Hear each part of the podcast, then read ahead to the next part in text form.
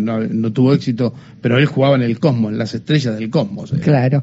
Bueno, eh, tuitea el presidente Alberto Fernández, nos ha dejado uno de los mejores futbolistas de la historia. Recordaremos siempre aquellos años en donde Pelé deslumbró al mundo con sus habilidades. Un gran abrazo a su familia y al pueblo de Brasil que lo llevará en el corazón. A propósito, sí. Bueno, por ejemplo, una cosita, antes de ir a la nota. Eh, Colón de Santa Fe, su estadio se le dice el, cementerio de los elefantes porque por primera vez un equipo argentino le gana este, al Santos de Pelé en la cancha Colón en Santa Fe, le gana ahí al Santos de Pelé. Está bien, era un amistoso, pero ese día se ganó el mote del cementerio de los elefantes la cancha de Colón de Santa Fe. Bueno, y vamos a ver cómo se, vive la confirmación, porque reitero, en estas últimas eh, semanas y, días se dio eh, la, la, falsa noticia de que Pelé había muerto y realmente hoy recién se puede comprobar esto. Hoy falleció Pelé y supongo que hay una enorme tristeza en el pueblo brasileño. Está en línea Marcelo Claudio, periodista argentino en Brasil. ¿Cómo te va, Marcelo? Acá todo el equipo te da la bienvenida. Nos estás escuchando, hay un, quizás haya un delay, como se suele decir. Está por Zoom de relatores del equipo de Víctor Hugo, nos acompaña habitualmente cada fin de semana cuando hablamos de la actualidad de los equipos brasileños, Marcelo con mucha amabilidad este, se puso a disposición nuestra. Ahí estás, me parece. Ahora sí, ahora sí, Marcelo, ¿vos nos estás escuchando a nosotros? Sí, perfecto, ahora sí. Bueno, bueno, Marcelo, eh, contanos este, este momento, cómo está atravesando Brasil el deceso de Pelé. Sí, con una gran consternación, pero no con sorpresa, porque esto, digamos, ya se sabía, hacía un mes que estaba internado, eh, hacía también días que habían venido los familiares de, afuera del país, eh, hijos, nietos, hermanas, y o sea que ya esto, digamos, se lo daba por descontado, estaban Inclusive, miren, desde la semana pasada que vecinos de la Villa Belmiro, o sea, del Estadio del Santos, veían movimientos extraños, como colocación de vallas, eh, escenarios, o sea, movimiento normal que ahora que no hay fútbol llamaron la atención, entonces todos hacen suponer que ahí eh, va a ser velado y homenajeado eh, Pelé, que hoy el hospital israelita en San Paulo, a las tres y media de la tarde, soltó la información que había fallecido finalmente.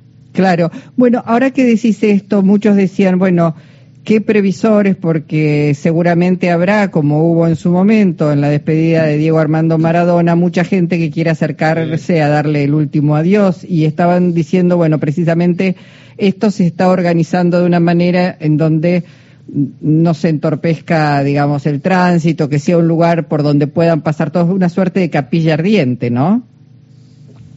Seguramente, todavía no hay no hay demasiados detalles, pero en realidad no hay ningún detalle, eh, lo va, se va a ir definiendo a lo largo del, día eso, pero eh, por este tipo de, de, movimientos que de hace unos días se registran ahí en el Estadio del Santos, donde Pérez se hizo conocido en el mundo, digamos, él salió de Tres Corazones, que era un pueblito muy chiquitito de del interior de Minas Gerais, un pueblo, un pueblo rural, ¿no es cierto? Eh, que casualmente el, el, mismo día que nació Pelé, en 1940, ese día inauguró la luz. O sea, por eso le pusieron eh, Edison, eh, como una, una deformación de, de Tomás Alva Edison. El, el, el, que lo registró, bueno, entendió que era Edison y así quedó para la historia. La historia del nombre de, de Edson Arendes del Nacimiento es esa misma. En el pueblito donde él nació, ese mismo día comenzó la luz eléctrica ahí en 1940. Y por supuesto después hizo la gran, la gran carrera enorme, este, saliendo de ese lugar tan pobre, llegó a Santos cuando tenía 15 años, él tenía la idea de conocer el mar, por ejemplo. Chico pobre de cualquier lugar del interior de Brasil de esas décadas del 40, cuya ilusión máxima era poder eh, comer por lo menos dos o tres veces por día, ¿no es cierto? Y por supuesto triunfar en el fútbol. Marcelo, ¿cómo te va? Daniel Corujo, primero agradecerte este contacto, ¿cómo andás? Bien, bien, todo bien por acá. Este, esto es de que lo velen en la, o, podrían velarlo en la cancha de, del Santos es como, y ya hablando con el diario el lunes, como si a Maradona lo hubieran velado en, en La Boca o en Argentino Junior, que me parece que ¿no? Con todo lo que después vimos que pasó, creo que hubiera sido más correcto lo otro, no sé, qué sé yo. Bueno, estábamos en pandemia, todavía. Estábamos en pandemia, sí. Es otra realidad, ¿no? Sí, Marcelo, eh, ¿te parece correcto que lo velen ahí en el estadio de Santos? Sí, yo creo que sí, porque es más, habría que ver si no le van a cambiar, no le van a cambiar el nombre del estadio, ¿no es cierto? El estadio se llama Urbano Caldeira. Eh, eh, sería justo y lógico que le ponga el Pelé, ¿no es cierto? Como, como el centro de entrenamiento, porque el, Santos, equipo chico, miren, el Santos, por ejemplo, recuerden que, que jugaba en el Maracaná de local, porque eh, si iba a jugar al Morumbigo, al Pacaembú, que obviamente le quedaba mucho más cerca, este, no, la gente no lo quería, o sea, los, paulistas, de que, que, no eran santistas, digamos, no lo querían. Entonces, se iba, se venía a jugar acá al Maracaná, al Río de Janeiro, y la, obviamente el estadio eh, se completaba con los 180, 200 mil espectadores. Y ahí inclusive un argentino que tuvo que ver, eh, cuando peleas el gol mil, mm. se lo hace Andrada, que es un arquero que juega en bajo la gama. Mm. Marcelo, te saluda Jorge Alperín, ¿cómo te va? El gusto de saludarte. Bueno, igualmente. Eh, me imagino el estado de ánimo del pueblo brasileño que se le junta en estos días la eliminación del Mundial y ahora la muerte del ídolo, ¿no? Sí, se junta eso, pero también eh, dentro de unos pocos días va a celebrar la vuelta de la democracia a este país. Entonces, más o menos con eso, yo creo que se van a equilibrar un poco las cosas. No, habrá una cantidad que, que sobre mojado, ¿no es cierto? Pero la enorme cantidad, con eso va a ser una especie de contrapeso, y me refiero a el domingo, que Lula da Silva estará subiendo la rampa del plan alto. Claro, sí, sí, e, efectivamente allí habrá un clima de fiesta este, y, por supuesto de, celebración. y como vos decías, esto de alguna manera era este, una muerte anunciada, ¿no? Se venía hablando del deterioro de la salud de Pelé, así que, digamos, más allá de, lo que provoca, de, de las despedidas también en redes, del presidente de Francia, de Neymar, de Cristiano Ronaldo, digamos, de otros eh, jugadores de indiscutidos, este, de indiscutida calidad, bueno, será un episodio, habrá que ver eh, cuántos días además este, permiten este, el velatorio, ¿no? Sí, sí, seguramente. Lo que pasa es que, bueno, acá tenemos el 31, que es la fiesta de, del pasaje de, de año, donde la gente obviamente va a festejar. Eh, Acá en Copacabana se esperan 3 millones de personas, va a ser el primer paso de año después de, dos años de pandemia, por ejemplo. Pero bueno, esto es como que, no, digamos que, que, opaca la fiesta, pero es algo que, si bien se esperaba, era, era, era obvio, nosotros hace un mes que estábamos con esto, que había habido un parte médico que decía que el cáncer había avanzado, todos sabíamos, pero obviamente eh, una cosa es suponer que en algún momento se va a ir y otra cosa es leer en todos los titulares, en todos los lados, eh, y se muere en los 82 años, ¿cierto? Es claro que es un golpe, por más que uno lo esperara, lógicamente provoca una gran tristeza eh, en el mundo del fútbol. Marcelo, vos bien decís que se veía venir esta noticia. ¿Vos creés? Porque yo lo primero que pensé cuando falleció Pelé, me acordé del funeral de Ayrton Senna, algo inesperado.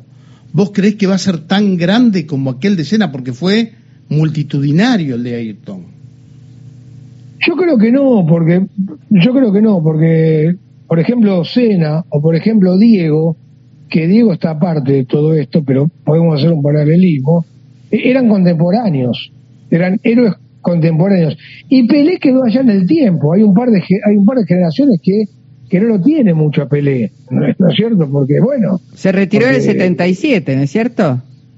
Sí, se retiró en, Estados Unidos, o sea, una gran cantidad de gente que... Inclusive hay imágenes en blanco y negro, no todas son en color de Pelé. Pero bueno, a través de las generaciones en generación se fue, digamos, este, reproduciéndose ese homenaje y hoy, y bueno, para acá obviamente es indiscutible que Pelé para los brasileños será el rey, el número uno de toda la historia, para mucha parte del mundo también, y por la cantidad de goles que hizo, y porque finalmente él fue un embajador y él colocó a Brasil eh, eh, en el mundo, ¿no es cierto?